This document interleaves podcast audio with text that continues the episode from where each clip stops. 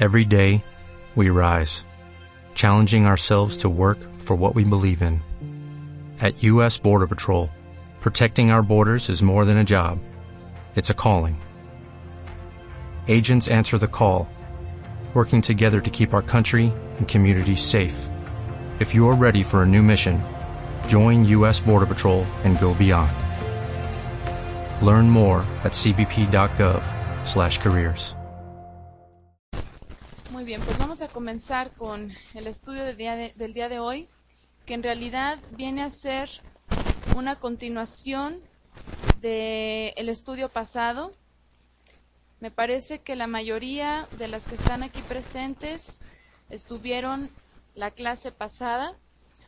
Y bueno, eh, obviamente no, no voy a retomar mucho el tema. En realidad, quise hacer esta clase, no la tenía eh, planeada, eh, si no les hubiera avisado la clase anterior, pero quise hacer esta clase como un poco de complemento o conclusión a lo que estuvimos hablando la clase pasada, porque por la época festiva en la que nos encontramos, me causó mucha curiosidad y sobre todo interés el notar que en uno de los versículos que estuvimos analizando la clase pasada sobre el recato, eh, aparte de hablar del recato, aparte de hablar de, de todo lo que estuvimos analizando eh, acerca del, del, comportamiento, la vestimenta y todo lo que tiene que ver con, la vida de la mujer en general para conservar una, una correcta eh, actitud delante del Eterno y también delante de las personas con las que nos estamos eh, rodeando día con día. Eh, me causó mucho, mucho interés ver que, aparte de esto, de tocar este punto, Shaul en una de sus cartas toca el tema precisamente de la cena de Pesaj, que es lo que vamos a, a celebrar en unos días, que estamos todos súper emocionados y sobre todo por acá que que estamos ansiosos de que ya lleguen todos, las familias, las familias que vamos a recibir.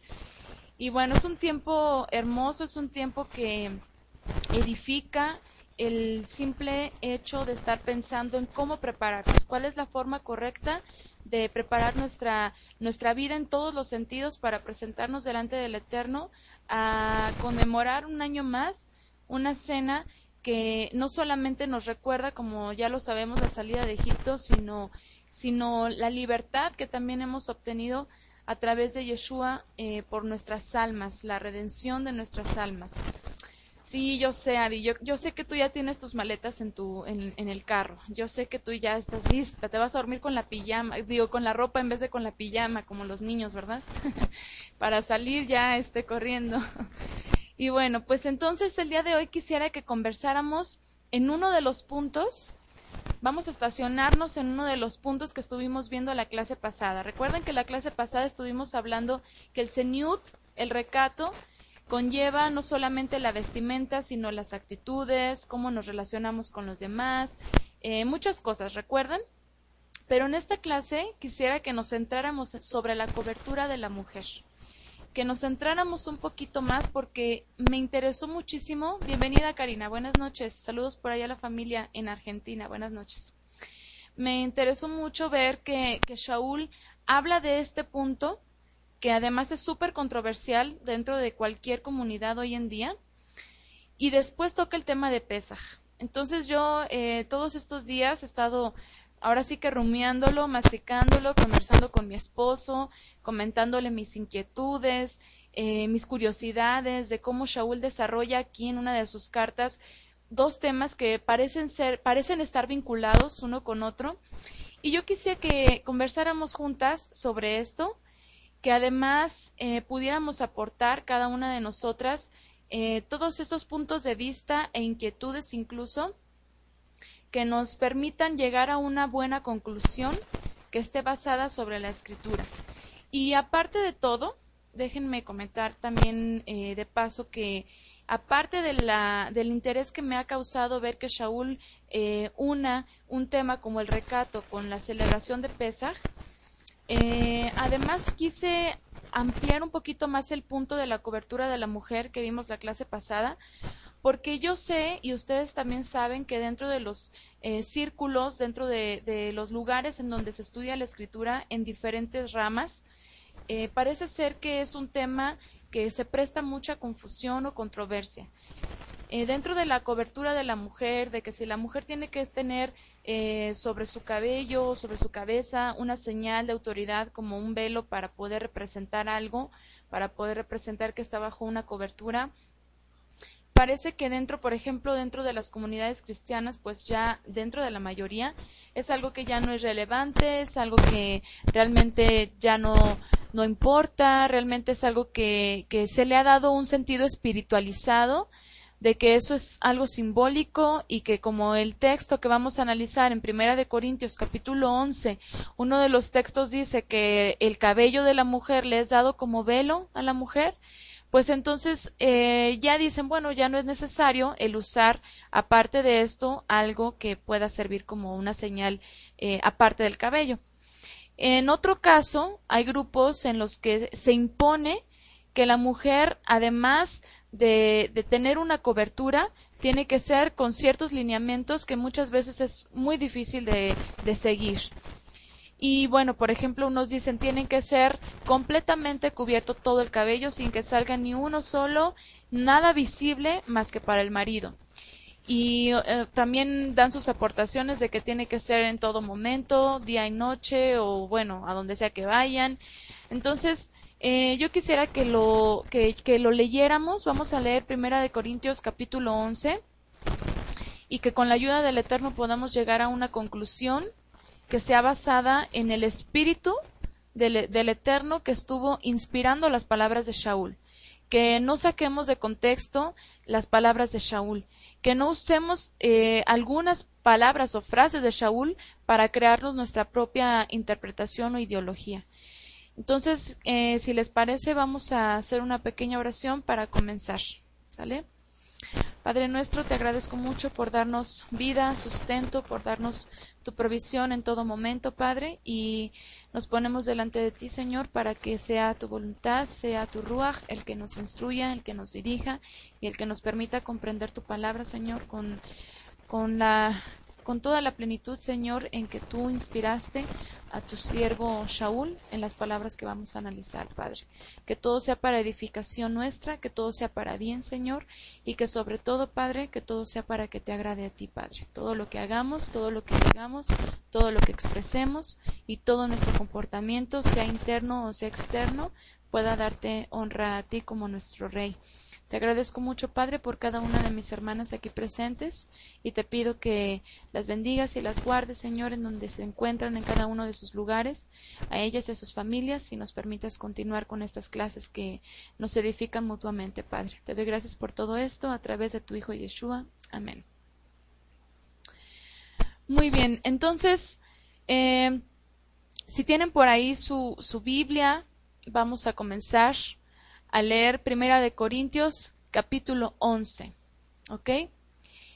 Y vamos a comenzar desde el versículo 1. Y dice así, sed imitadores, sed mis... Bueno, yo voy a usar una versión antes de, de continuar. Voy a usar la nueva versión Jerusalén, de la nueva edición. Eh, me gusta la, la traducción de las Biblias eh, de Jerusalén porque son un poco más apegadas al, a los textos originales, entonces voy a utilizar este, ¿sale? Dice, sed mis imitadores como lo soy del, del Mesías, del Mashiach. Principalmente aquí Shaul comienza, obviamente sabemos que las cartas, Shaul obviamente no las dividió por versículos, capítulos, nada de eso, pero aquí empieza a tocar un tema distinto del capítulo anterior. Y aquí comienza, sed mis imitadores como yo lo soy del Mesías.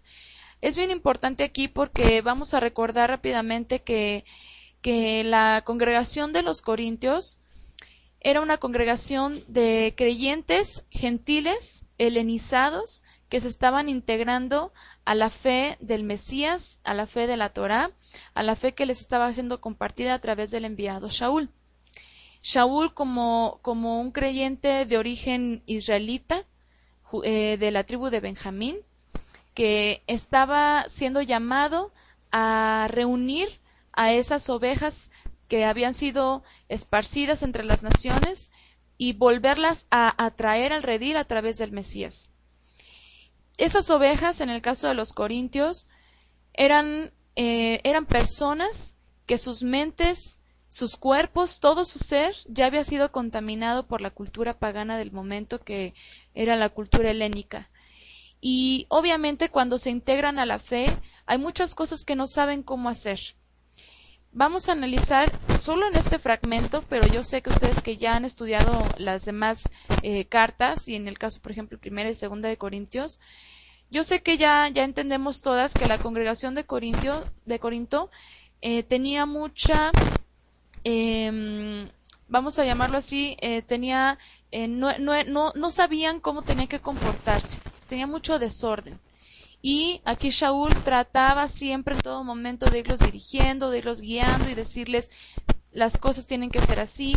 Y él reconoce que estas personas estaban accediendo y estaban respondiendo de forma favorable, sin embargo, de pronto como que se les iba, ¿no? Como que se descarriaban un poquito porque era muy influyente la cultura que ya traían encima.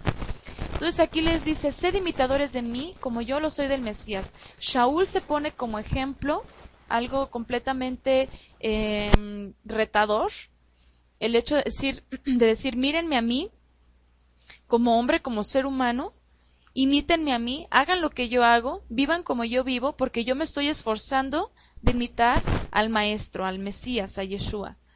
Entonces, aquí Shaul les pone un parámetro más fácil de, de comprender para que ellos puedan servir al Eterno y puedan vivir esta fe que estaban eh, aceptando de una forma más sencilla, imitando a Shaul. Les dice Shaul en el verso 2, os alabo porque en todas las cosas os acordáis de mí y conserváis las tradiciones tal como os las he, transmitido. En todo momento, aquí denota que los corintios en todo momento cada vez que tenían alguna duda o cada vez que había algo que no sabían cómo hacer, no comprendían, se acordaban de Shaul, recurrían a Shaul. Siempre eh, tomaban a Shaul como su guía, algo que necesitaban porque no sabían, no conocían la escritura. Y es, es obviamente algo que el Eterno permite, el hecho de poner a personas que han conocido la escritura para que puedan dirigir o puedan guiar a las personas que se están integrando de recién a la fe que, el Mesías vino a enseñar. Entonces aquí les dice en el verso 3, sin embargo, a pesar de que ustedes en todo momento me están eh, tomando en cuenta, hacen lo que yo les digo, cuando les dicen conserváis las tradiciones tal como os las he transmitido, sin embargo, quiero que sepáis que la cabeza de todo hombre es el Mesías, y la cabeza de toda mujer es el hombre y la cabeza del Mesías es Elohim. Y aquí parece ser que hay algo que no entendieron. O sea, todo lo que, lo, que Shaul les estaba diciendo a los corintios que hicieran lo hacían, pero había algo que no estaban entendiendo y era el orden que el Eterno había establecido desde la cabeza, que es primeramente el Eterno, después Yeshua, el varón y la mujer. Y dice en el verso 4, todo hombre que ora o profetiza con la cabeza cubierta afrenta su cabeza. ¿Por qué le dice esto? Obviamente porque habían hombres que se estaban cubriendo su cabeza para orar. Y bueno, aquí eh, en la escritura no tenemos muy claro este asunto de sobre los corintios. Ya aquí es necesario irnos un poco a los comentarios, a la historia. Y en lo que yo investigué, eh, alcancé a darme cuenta de que los corintios estaban pasando por una etapa en la que querían hacer lo mismo que hacían anteriormente, lo mismo como servían anteriormente a sus deidades, lo querían venir a hacer acá en la congregación del Eterno, en la congregación del Mesías Yeshua.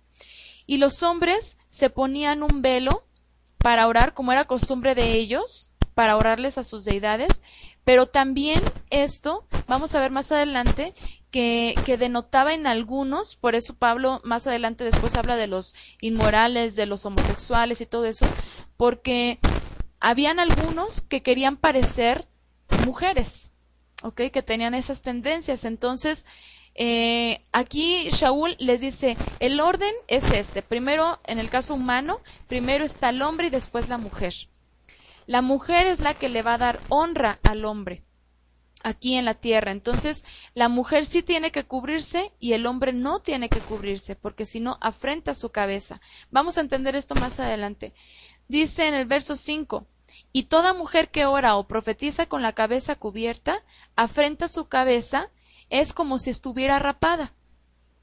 Aquí, desde aquí, Shaul dice, los hombres no tienen que cubrirse para orar al Eterno, pero las mujeres, si no se cubren, es como si se raparan.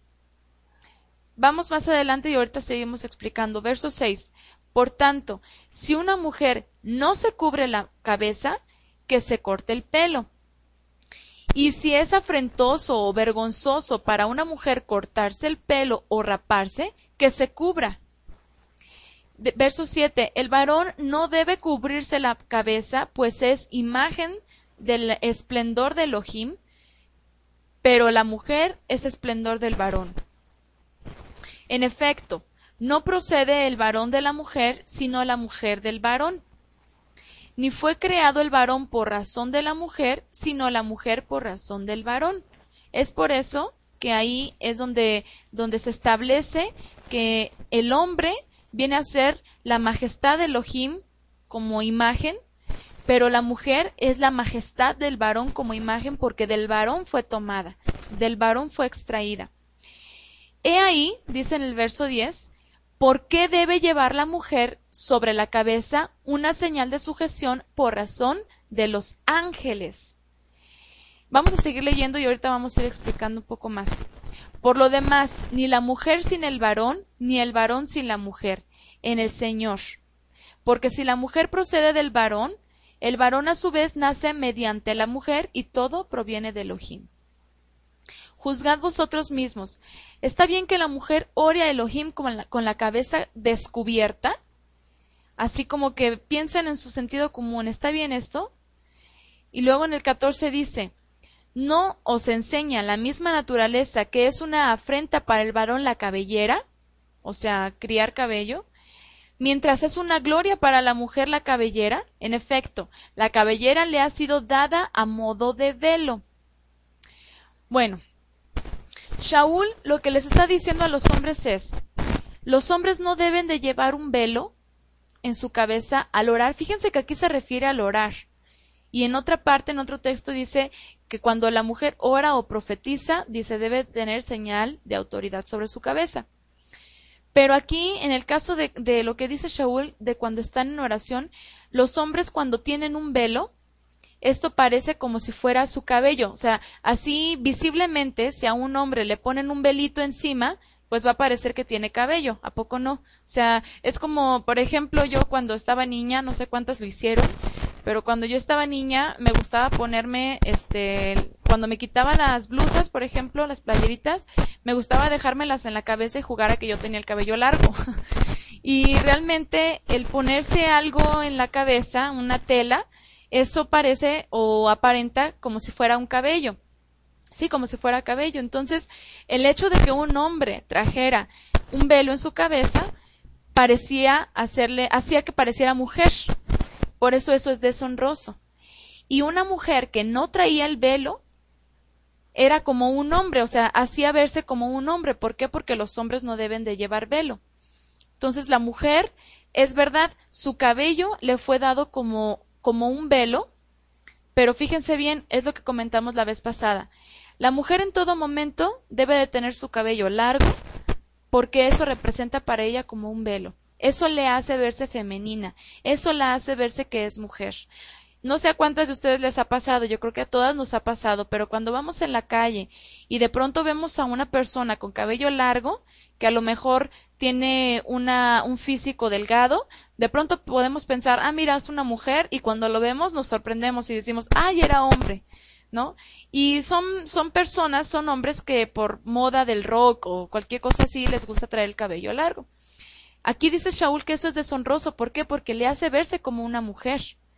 Y en el caso de las mujeres, si no se ponen eh, si, no se dejan su cabello largo y si lo tienen demasiado corto, incluso, eh, bueno, ahorita ya es algo que lo vemos muy normal por la cultura, por la época en la que vivimos, pero en la época de Shaul, que una mujer trajera el cabello corto y más, obviamente, que se lo cortara a manera de hombre, pues le hacía verse varonil y eso no estaba bien.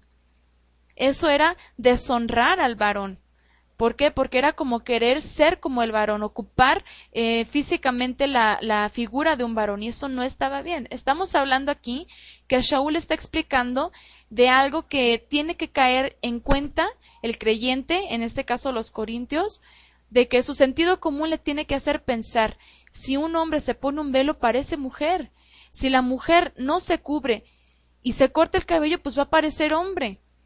Entonces la mujer tiene que llevar una señal de autoridad sobre su cabeza cuando ora y cuando enseña la palabra también, o sea, cuando profetiza.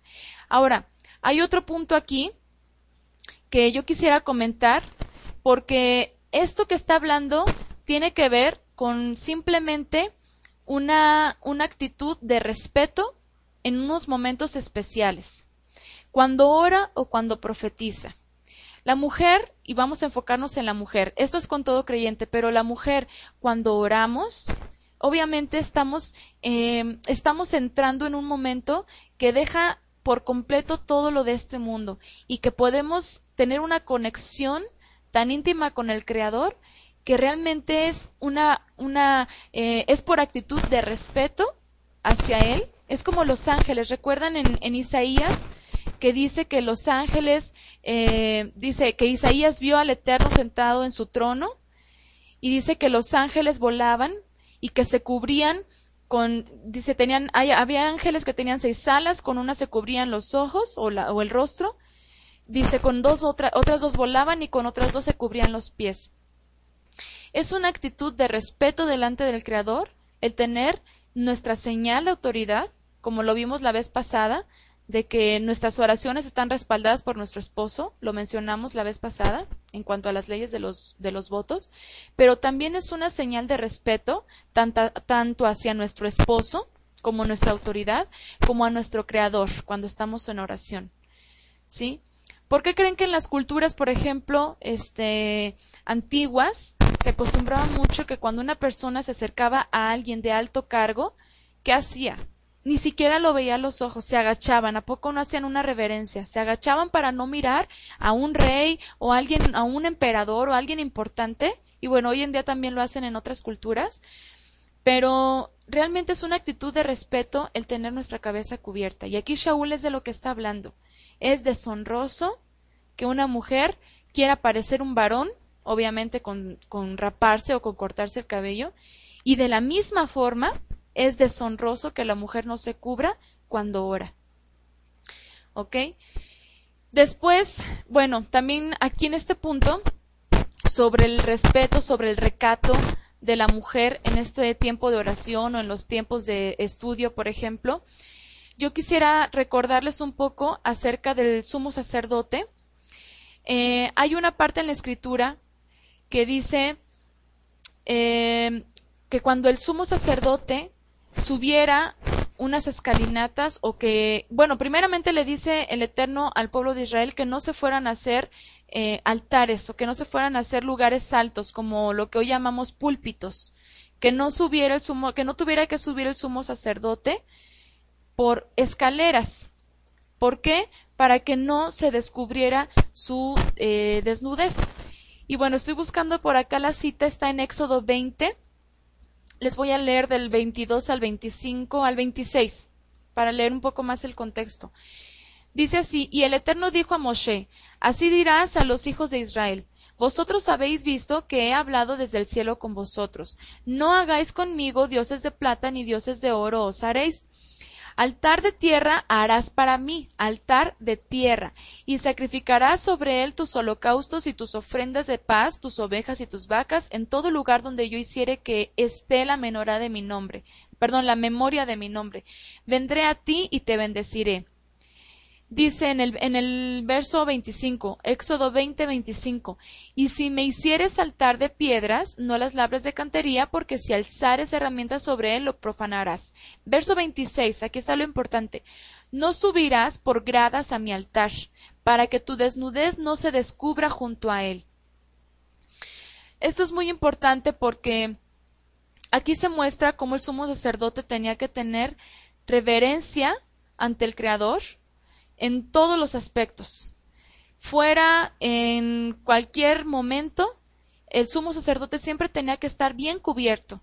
Y ustedes saben, lo vimos la clase pasada, que la vestidura del sumo sacerdote tenía eh, unas faldas que llegaban hasta abajo para que precisamente en su labor del sumo sacerdote no fuera a descubrirse su desnudez como lo vimos en Éxodo.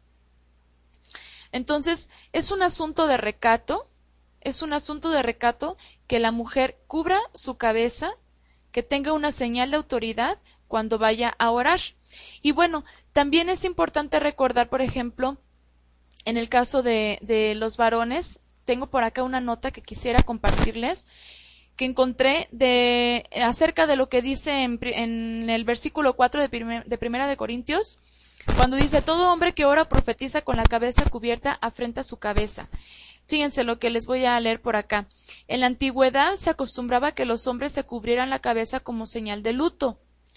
Se cree que de ahí, a partir del siglo IV, el judaísmo adoptó eh, la práctica de ponerse eh, su talit o su kippah como luto por la destrucción del templo y la persecución de Roma. La forma de cubrirse los hombres corintios era usar un velo que les tapaba todo el cabello y les colgaba, pareciendo mujeres, ya que sólo las mujeres se cubrían dentro de las prácticas del pueblo hebreo. El varón al orar o profetizar no debía permitir que nada colgara de la cabeza. Al hacerlo estaría despreciando la dignidad que el Creador le había dado como origen de la mujer. Esto sería una afrenta al Mesías. ¿Qué les parece? Esto es importante, pienso yo, porque verdaderamente aquí vemos, y como también lo leímos un poquito acerca de, del sumo sacerdote, es importante nuestro recato, no solamente delante de las personas, no solamente se trata de no traer escotazos o de no traer pantalones apretados o, o faldas cortas. Se trata de que incluso delante del Creador, y yo creo que si Shaul lo dice es por algo, ¿eh? Delante del Creador es importante también nuestra apariencia al orar. O sea, yo sé que el Eterno ve los corazones, yo sé que el Eterno eh, obviamente no va a estarnos viendo si que si estamos desnudos, semidesnudos o como sea. Yo, yo sé que podríamos decir eso, en eso el Eterno no se va a fijar, pero es una señal de respeto ante el Eterno cuando nosotros apartamos un momento para la oración y tenemos esta señal de autoridad de que nosotros no somos autónomas, de que no somos como esas mujeres liberales que, como bien lo dice en la en la historia que somos parte de la liberación femenina en donde incluso muchas mujeres que aceptaron el feminismo se quitaban el brasier y lo aventaban para arriba para decir yo ya no estoy sujeta al hombre. Quitarse la ropa o quitarse la cobertura de la cabeza es señal de no estar sujetas al varón. Yo esto es lo que estoy entendiendo de Shaul y de verdad que le di unas de vueltas como no se imaginan a, este capítulo, lo leí y lo releí. Eh, estuve conversando mucho sobre, con mi esposo sobre todo esto, le pedí su opinión y realmente estas fueron mis conclusiones que yo quise compartir con ustedes porque también de pronto se llega mucho a, la controversia, ¿no? Como les comentaba al principio, y se cae en que ya podemos hacer las cosas como nosotros queremos o creemos que deben de ser, cuando en realidad aquí a mí en lo personal, a mí en lo personal, me resonaban mucho las palabras de Shaul. Juzgad vosotros mismos. ¿Está bien que la mujer ore al Eterno con la cabeza descubierta? ¿No os enseña la misma naturaleza que es una afrenta para el varón la cabellera? Así como para el hombre se le ve mal el traer el cabello largo, asimismo, para la mujer es incorrecto y se ve mal que se presente delante del Eterno sin un velo. ¿Ok? Esta es mi, mi, ahora sí que mi conclusión que les comparto y quisiera que ustedes también de verdad me comentaran y me dijeran, sabes que no, yo entiendo otra cosa y bueno, aquí lo, lo aclaramos y primeramente el Eterno que podamos llegar a una conclusión que esté basada en lo que el Eterno transmitió a través de Shaul y no en las interpretaciones o, o, en, eh, en, vamos a decirlo así, en ideales nuestros eh, o, propios o humanos. O sea, que sea algo que venga verdaderamente del Eterno. Dice Cari, es una muestra de respeto y sumisión. Es una muestra de respeto. Ahora, hay otro punto que también quisiera que comentáramos acerca de cuando, cuando aquí Shaul dice que, que la mujer debe de tener una señal de autoridad por causa de los ángeles. En el verso 10 dice, He ahí por qué debe llevar la mujer sobre la cabeza una señal de sujeción por razón de los ángeles. Todas nosotras, como creyentes en el Mesías, sabemos que el Eterno creó a los malachim, a los ángeles, para servirnos a nosotros, ¿verdad? Creó a los malachim y los dispuso para que estuvieran al servicio del hombre, para ministrar al hombre. A ver, voy a leer el comentario, Angelita. Viole se quita y se pone el velo durante el servicio cada vez que oramos o lo debemos hacer en todo momento. Bueno, yo, por ejemplo, lo uso durante el servicio, lo uso en todo momento porque, pues no, bueno, a, pesar de que de pronto, este, por ejemplo, que se cae o cosas así, bueno, pues por, por los movimientos y eso, pero en el momento de la oración, y en el momento del estudio debe de tener eh, la mujer la cabeza cubierta. O sea, en el momento de que estemos orando, nuestra cabeza tiene que estar cubierta. Si, si, si te refieres a que estamos en, en, el momento del estudio, por ejemplo, y de pronto te paras y que se te cae el velo o que te, se te bajó o, o no sé, porque traes nada más un este, una mantita encima, o sea, bueno, no, no es eso, sino, no es, no es un problema, sino que el asunto es que cuando estemos en oración, delante del Eterno y que cuando estemos enseñando la escritura o compartiendo de la escritura frente a, a, otras personas, en ese momento pues tenemos que tener señal de autoridad sobre nuestra cabeza. Bienvenida Rubí, buenas noches. Bueno, mira, en estos momentos, este, Cari, yo lo que entiendo aquí es que la persona o la mujer que, que ora o que profetiza es la que debe tener la cabeza cubierta. Sin embargo, es obvio podíamos inferir que las que estemos compartiendo de la palabra, de la escritura, que estamos analizando y que nos ponemos delante del Eterno en un estudio, pues todas deberíamos de tener la cabeza cubierta. Porque finalmente dice la escritura que a pesar de que no estemos físicamente reunidas, yo es mi punto de vista, aunque no estamos físicamente y aunque estamos a través del, del Internet, de todos modos nos estamos congregando y estamos en un, en un mismo, estamos en un ejad delante del Eterno, eh, sirviendo o participando de la escritura. Entonces, mi punto de vista es que en los estudios, en los momentos de estudio, aunque seamos oyentes, sí tenemos que tener eh, la cabeza cubierta. Leti, muy buenas noches, bienvenida.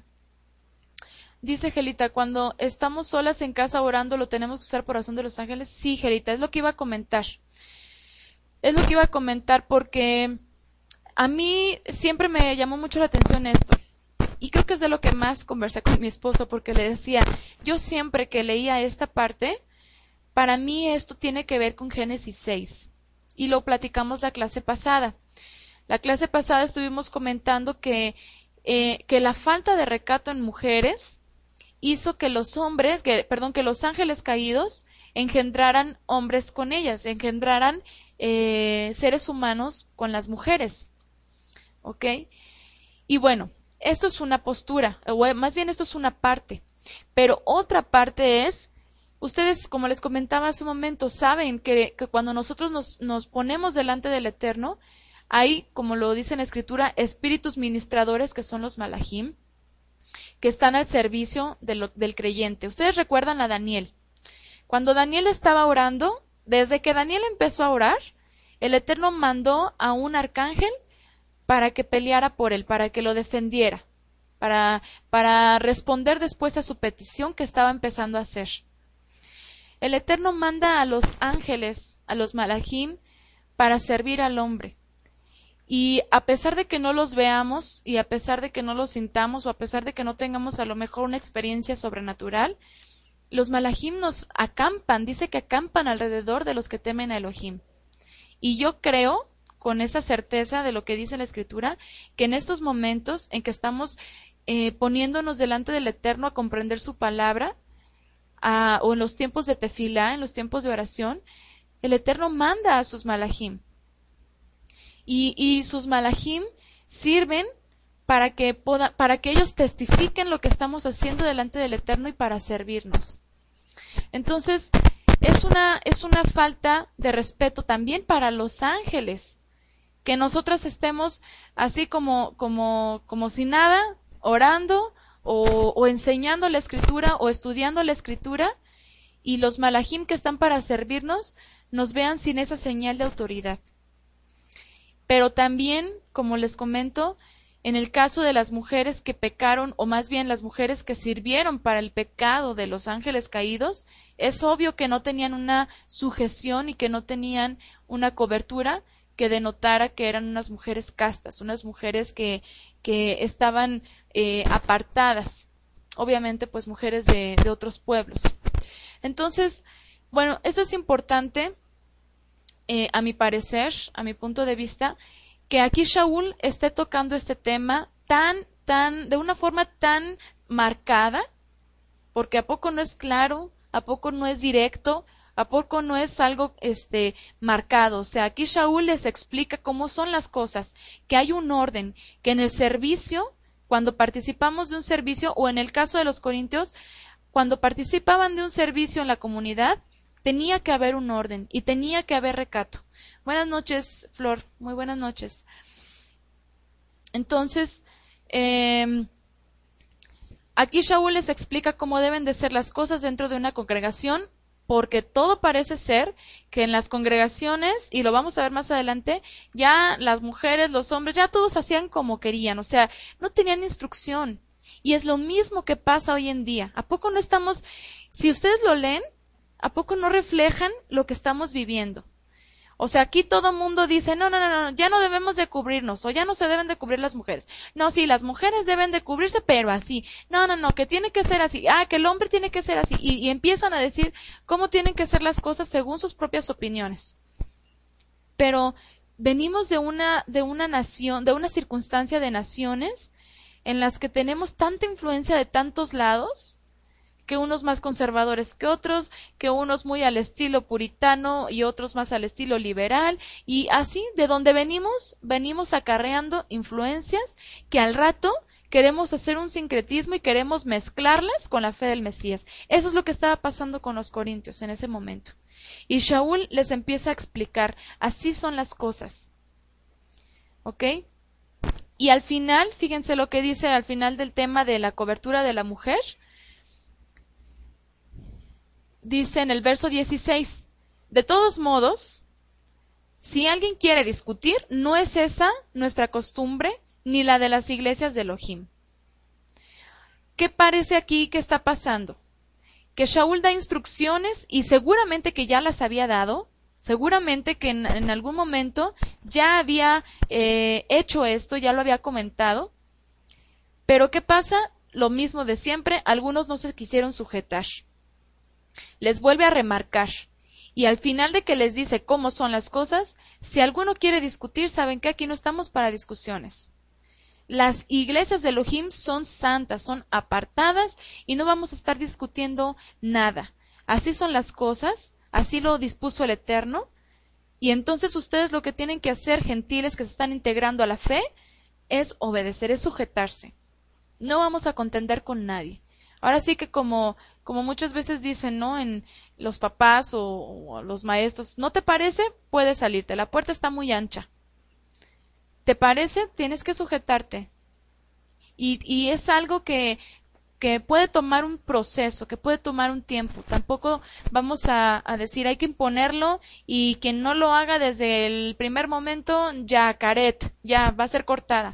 No, es un proceso, venimos de una circunstancia en la que nuestras mentes y nuestros estilos de vida están asimilados y es cuestión de tiempo que poco a poco vayamos desechando todo, todo lo que fuimos, eh, todo lo que se metió en nuestra mente y en nuestros corazones en, en, las, en las épocas o en los años en las que no estuvimos dentro de la escritura. Muy bien, entonces, después de que termina con el tema, de, que la mujer debe de cubrirse cuando ora o cuando profetiza y el varón no debe de cubrirse, en el verso 17 dice, al dar estas disposiciones os alabo porque vuestras reuniones son más para mal, perdón, no os alabo, perdón, al dar estas disposiciones no os alabo, porque vuestras reuniones son más para mal que para bien. Fíjense, ya les di instrucciones, ya les dije cómo tienen que ser las cosas, y ¿saben qué? Se reúnen solamente para mal, se reúnen solamente para hacer su voluntad, se reúnen para el desorden. ¿Por qué para el desorden? Dice en el 18, pues ante todo oigo que al reunirnos en la, al reuniros en la asamblea hay entre vosotros divisiones y lo creo en parte se la pasan diciendo que si sí nos cubrimos, que si no nos cubrimos, que cómo nos cubrimos y puras divisiones. Y tantas divisiones que hoy en día vemos grupos de todo tipo, chile, mole y pozole por todos lados. Cada quien dice lo que cree, cada líder aporta lo que él cree y así debe de ser. Y que si te tienes que sujetar a cierto grupo. A mí me decía una vez una mujer, es que nos tenemos que cubrir como nuestro hermano mayor, como la mujer judía. Entonces yo le pregunté, le dije, ok, ¿y como qué mujer judía? Porque hay un montón de, de, denominaciones del judaísmo. No, pues, este, así como que, bueno, pues, este, como quieras. Ah, pues como sea, pues puedo elegir como la mujer judía reformista y no me cubro. O me pongo una kipá como los hombres y parezco hombre. No se trata de hacer las cosas como nosotros queramos. Se trata de hacer las cosas como el Eterno lo dispuso. Y si ustedes creen, yo lo creo, que Shaul fue un hombre inspirado por el espíritu de Elohim para dar estas instrucciones, entonces, ¿por qué no las llevamos a cabo? Entonces dice en el verso 19, desde luego, tiene que haber entre vosotros disensiones para que se ponga de manifiesto quiénes son los auténticos entre vosotros. Como siempre, las divisiones, como siempre, las discusiones y, y las controversias y todo, todo lo que se genera en un grupo, denota quienes sí quieren seguir al Eterno fielmente y quienes prefieren hacerlo de una forma más fácil, más light. Y tal es el caso del pueblo de Israel cuando pecó con el becerro de oro, la mayoría de las tribus siguiendo a la corriente, pero ¿cuál fue la tribu que se apartó? La tribu de Leví. Nosotros nos mantenemos firmes. Nosotros no vamos a caer en lo que cayeron los demás. Y ahí se notó quienes verdaderamente tienen un corazón para servir al Eterno con todo su ser. Tan es así que fue elegida la tribu de Leví como en vez de los primogénitos de, todos los, de todas las tribus de Israel para ser los ministros de, entre el pueblo y el Eterno. Entonces dice en el versículo 19, desde luego, tiene que, ah, no, perdón, en el 20, ya leímos el 19, en el 20, cuando os reunís, pues, en común, eso no es comer la cena del Señor. Y aquí ya, ya empieza a hablar sobre la cena de Pesaj. Recordemos que se le nombra la cena del Señor, no en el sentido de la Eucaristía cristiana, donde pues nada más es este la ceremonia del pan y vino, sino la cena del Señor donde se recuerda lo que Yeshua hizo con sus discípulos, que fue la cena de Pesaj, pero dijo, lo van a hacer en memoria de mí. Por eso aquí se menciona como la cena del, del Señor pero era la cena de Pesaj. Verso 21. Porque cada uno come primero su propia cena, mientras uno pasa hambre, otro se embriaga. Fíjense, y vamos a leer más adelante y ahorita lo comentamos. ¿No tenéis casas para comer y beber? ¿O es que despreciáis a la iglesia de Elohim y avergonzáis a los que no tienen? ¿Qué voy a deciros? ¿Alabaros? Eso no os alabo. ¿Qué pasaba aquí? En la cena de Pesaj, y obviamente, eh, como es una festividad, y el, la, la, congregación de Corinto, eh, los, los creyentes de esta congregación venían de un contexto gentil, que no crecieron con Torah, cuando llegan al, a la etapa de las festividades, y como saben que en las festividades se usaba el vino, no, pues vamos a entrarle, ¿verdad? Y eso, eso sucede hasta hoy en día, ¿eh? ¿Qué pasa aquí? Dice, ¿no tenéis casas para comer y beber? Parece ser que algunos se esperaban de no comer en sus casas y como dicen por ahí, se hambriaban, hacían más hambre para cuando llegara la cena del Eterno, órale, éntrale, éntrale al vino, éntrale al, al pan, éntrale a la carnita y éntrale a todo. Y después también dice, o es que despreciáis a la iglesia de Elohim y avergonzáis a los que no tienen. ¿Qué voy a deciros? ¿Alabaros? ¿No está bien que, que, se esperen de, de, no cenar nada? Porque arriba dice, porque cada uno come primero su propia cena y mientras uno pasa hambre, otro se embriaga. Algunos esperaban de no cenar para llegar y entrarle con ganas en la cena de, de, de, Pesaj. Otros le entraban y se emborrachaban y ya llegaban por más a la cena de Pesaj. O sea, se adelantaban a cenar y después otra vez para entrarle doble. Otros ni siquiera tenían la posibilidad, pobrecitos. Y, y los que se esforzaban en llegar a, la cena de Pesaj, eh, eran avergonzados o menospreciados por aquellos que teniendo más andaban este entrándole por otro lado aparte. Como unos verdaderos glotones dice Karina. Sí.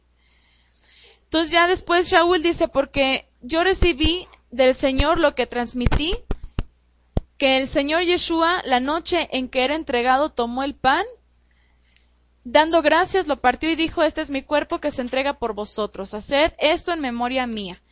Y bueno, aquí es en donde, en donde recordamos que se trataba de la cena de Pesach, en donde Yeshua simplemente, aparte de lo que, de lo que se recordaba, lo que se conmemoraba que era la salida de Egipto, aparte estaba revelando ese misterio que estaba detrás del Cordero, que era la redención a través de, de, de su sangre, a través de su vida.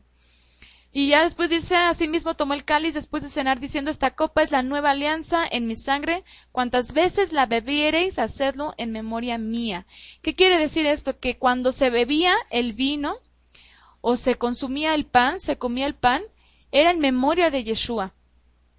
Era en memoria de esa cena que él se adelantó a celebrar, a cenar, para entonces después presentarse como el sacrificio perfecto al siguiente día. Y cuando la congregación se reunía a, beber el vino o a comer el pan, no debían de aprovecharse de eso para, para, como dice aquí Karina, para entrarle como todos unos glotones y para emborracharse. ¿Por qué? Porque eso es un memorial delante del Eterno, lo que representa el vino, lo que representa el pan. Entonces dice en el 26, pues cada vez que comáis este pan y lo bebieres este cáliz, este cáliz, anunciáis la muerte del Señor hasta que venga. Dice Gelita, vio le parece como si cada quien llevaba su propia comida y el que podía llevaba más y el que no, pues ni modo, no cenaban tanto o tú cómo ves. Mm, podría ser, pero tratándose de la cena de Pesach, sabemos obviamente que, por ejemplo, cuando, cuando Yeshua iba a cenar la última cena de Pesach con sus discípulos, eh, dicen sus discípulos, ¿dónde quieres que preparemos la Pascua? Obviamente eso implicaba, por ejemplo, el cordero. Y sabemos que un cordero, pues no, no, no va a llevar cada persona un cordero, ¿no? O sea, siempre se mata un cordero como para un grupo de personas o dos corderos o tres, dependiendo del grupo, como acá, que vamos a, este, a pedir dos. este, realmente se usaba el cordero como, como una eh, reunión de congregación.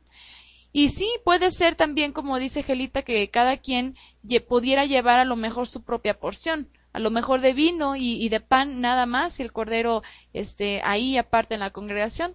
Sin embargo, aquí el punto que, que Shaul está tratando es que nadie tiene por qué entrarle de más para, para darle gusto a su carne. O sea, estamos hablando de una cena que representa algo importante. Estamos hablando de algo que nos recuerda lo que nuestro, lo que el medio de redención eh, hizo, que fue Yeshua, para, para limpiarnos de nuestros pecados, y no tenemos por qué abusar de eso, como dijo, por ejemplo, aquí dice el cáliz, bueno, estamos hablando de la copa de vino, no tenemos por qué abusar de, de, ay, voy a beber este cáliz en memoria del Mesías y entrarle y entrarle y beberlo en muchas veces, ¿no? Para, para beberlo en memoria del Mesías, así como que a su salud y entrarle y entrarle, pues no. O sea, eso es una, eso es, eso es un desorden. Y por eso yo quise comentarlo, porque además de que se ya, viene, ya se viene la, la cena de Pesaj, me causa muchísimo interés que Shaul esté hablando del orden en la congregación, del orden en la cena de Pesaj y que con ello tenga que ver la apariencia de la mujer, si se cubre o no se cubre. Y bueno, finalmente el verso 29 dice, pues quien, bueno, en el 28, examínese pues cada cual y coma así el pan y beba el cáliz, pues quien come y bebe sin discernir el cuerpo, come y bebe su propia condena. O sea, si no más le entramos a comer por gusto, por darle gusto a la carne, porque, eh, porque está bien rico el vino, porque se me antojó el corderito, pues eso es juicio no estamos entendiendo, no se ha discernido el propósito ni la representación tanto del vino como de la, del cordero, de la carne. Por eso hay entre vosotros muchos enfermos y muchos achacosos, y mueren no pocos. Si juzgásemos, si nos juzgásemos a nosotros mismos, ¿no seríamos castigados? Mas el ser castigados, somos corregidos, perdón, más al ser castigados, somos corregidos por el Señor, por Yeshua, para que no seamos condenados en el mundo. Así pues, hermanos míos, cuando os reunáis para la cena, esperaos unos a otros, nadie se adelante, nadie este, se salga del orden. Si alguno tiene hambre, que ya de plano este, tiene muchísima hambre, sabe que coma un poco en su casa, a fin de que no, de que no os reunáis para un castigo vuestro. Lo demás lo dispondré cuando vaya. ¿Saben qué? Vamos a tener un orden, lo mismo que hablábamos la semana pasada con el sentido común. Vamos a hacer las cosas con orden. Si no te alcanzas a esperar a la cena de Pesach porque a lo mejor tuviste mucho trabajo el día de hoy, porque sabes que después viene el Shabbat de, festivo y ya tienes mucha hambre, bueno, come un poco y ya después cenas tranquilamente la cena de Pesach. No vamos a andarnos aborazando, ni tampoco porque tengo mucha hambre le voy a entrar y entrar y entrar hasta ponerme hasta atrás con el vino, ¿no? Entonces, pues bueno, este es el capítulo que quería que analizáramos y pues sobre todo por respecto a la festividad que se viene. Dice por aquí Karina, el orden en todas las cosas de nuestras vidas. Así es. Empezando por el orden en casa. Y empezando también por, por mostrar la apariencia que verdaderamente yo tengo que mostrar como una creyente, como lo vimos la semana pasada, de una mujer que profesa la fe de la piedad. Y así es como nos tenemos que comportar. Y eso, de, para eso es el velo al orar, para eso es el tener eh, cordialidad con los demás hermanos, para eso es pensar en los demás antes que nosotros mismos. Todo tiene que ver con lo mismo, un orden. Entonces, pues bueno, esto es nada más una pequeña reflexión que quería compartir con ustedes. Se viene la, la cena de Pesach ya en unos días y pues Esperemos que el Eterno nos ayude a de verdad presentarnos delante de Él con, con humildad, con una actitud humilde delante de Él en todo momento y que todo lo que nosotros presentemos ante Él, nuestras oraciones sean aceptas.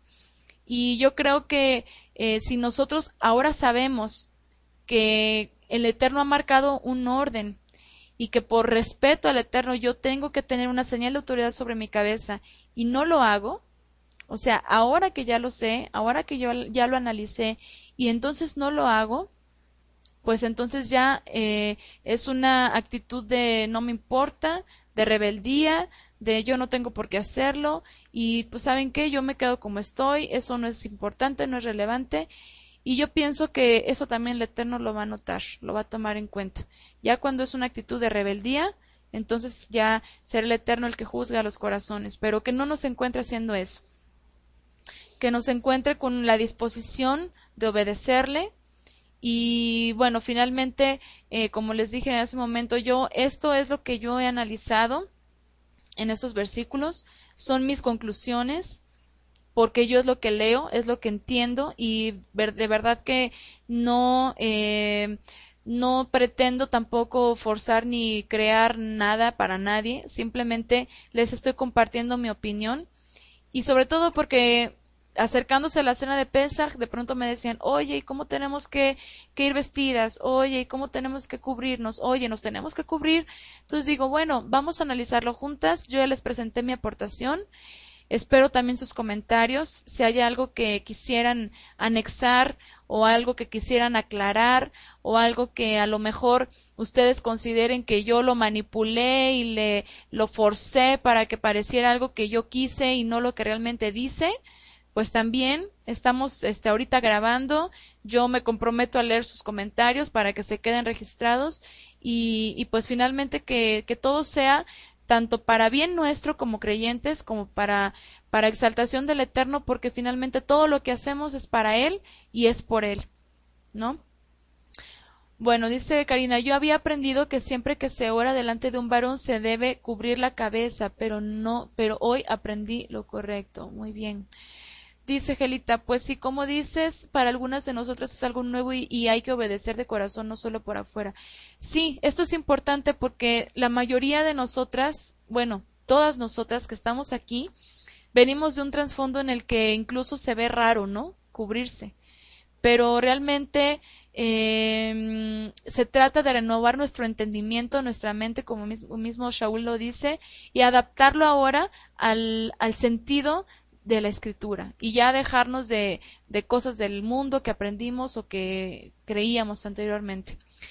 Dice Erika, sí hermana, y tengo una pregunta. Creo que ya nombraste eso, pero quiero estar segura. En el caso de las mujeres solteras, al orar se cubre la cabeza, aun cuando estemos solas, es decir, en nuestra intimidad con el Eterno. Yo eh, expliqué la clase pasada, Erika, que en base a las leyes de los votos, también las mujeres solteras deben de tener señal de autoridad sobre su cabeza, porque en el caso de la mujer soltera, quien estaba ah, como autoridad para aprobar o desaprobar algún voto que la mujer hacía era el papá. Entonces, en el caso de las mujeres que yo mencionaba la vez pasada, que ya tienen ese, ese uso de razón, ese, esa comprensión de lo que van a, a expresar y lo que se van a comprometer, lo que van a hacer, tienen que tener señal de autoridad sobre su cabeza. Incluso pienso yo, no sé, es una, eso sí ya es algo muy fuera de, de lo que dice Shaul, pero, pero a mí, por ejemplo, me parece una buena forma el irle enseñando a mi niña desde que ya esté más grandecita, obviamente, pues ahorita es una bebé y se quitan lo que les pones, lo que sea, se lo quitan, pero a lo mejor más grandecita empezar a enseñarle a que vamos a orar, cubre tu cabeza, por señal a su papá, ¿sí? Porque aunque no tengan marido las mujeres solteras, el padre es la autoridad de la casa. Y bueno, en nuestra intimidad también, Erika, porque como lo mencionaba Shaul, por causa de los ángeles tenemos que cubrirnos nuestra cabeza, ¿ok? Aunque estemos solitas, porque estamos solas sin gente, pero en el ambiente espiritual no estamos solas. Dice, a ver, creo que me brinqué por acá otro. Mm, ok, dice Gelita, y es que como en otras religiones como la católica se usaba mucho, sí, pues como mencionábamos también la clase pasada, otros grupos, otras denominaciones, otras religiones desde la antigüedad han adoptado parte de esto, incluso todavía, eh, muchas señoras, por ejemplo, ya grandes que, que van al, a los templos católicos o cristianos, en muchos lugares se acostumbra la, la, cobertura de la cabeza y de hecho la clase pasada les puse diferentes eh, formas en que las mujeres de hoy se cubren, ¿no? Incluso mencionábamos a las gitanas, mencionábamos a muchas mujeres, pero finalmente se trata de, de, tener esa señal de autoridad. O sea, por eso también les recalcaba la vez pasada, tampoco se trata de, de, de, tener todo nuestro cabello metido en una tela, sino de tener una señal sobre el cabello, una señal de autoridad. Y para el resto del tiempo, que aunque no, porque no tengamos una señal de autoridad, o no porque no estemos orando, o no porque no estemos enseñando la palabra, a lo mejor porque estemos limpiando la casa, jugando con los niños, no por eso vamos a decir, ah, bueno, pues entonces en esos momentos puedo denotar poca espiritualidad, no, porque nuestro cabello también es dado como un velo. Si bien no es necesario andar todo el tiempo cubiertas, más que cuando oramos o más que cuando enseñamos o estudiamos la escritura, sí eh, debemos de tomar en cuenta que nuestro cabello largo es como un velo. ¿Ok? Entonces es importante que, que, tomemos en cuenta que nuestro cabello pues debe de ser para eso, ¿no? Y tampoco para andarlo, este, pues acá arreglando como como modelos de, de ahí de las marcas de, de tintes, sino simplemente pues es un cabello que fue dado como velo y para la mujer le hace verse femenina, la mujer tiene que tener su, cabello largo porque le hace verse femenina, en el contrario del varón, el varón tiene que tener el cabello corto porque lo hace verse masculino. Entonces, pues bueno, este también yo sé que algunas mujeres eh, usan sus cabellos muy cortos como les mencionaba hace un momento, ya en nuestra cultura, en nuestra época, pues ya es algo muy normal, o sea, ya es este muy visto, muchas mujeres ya es un estilo u otras mujeres incluso usan su cabello muy corto por alguna razón en específico.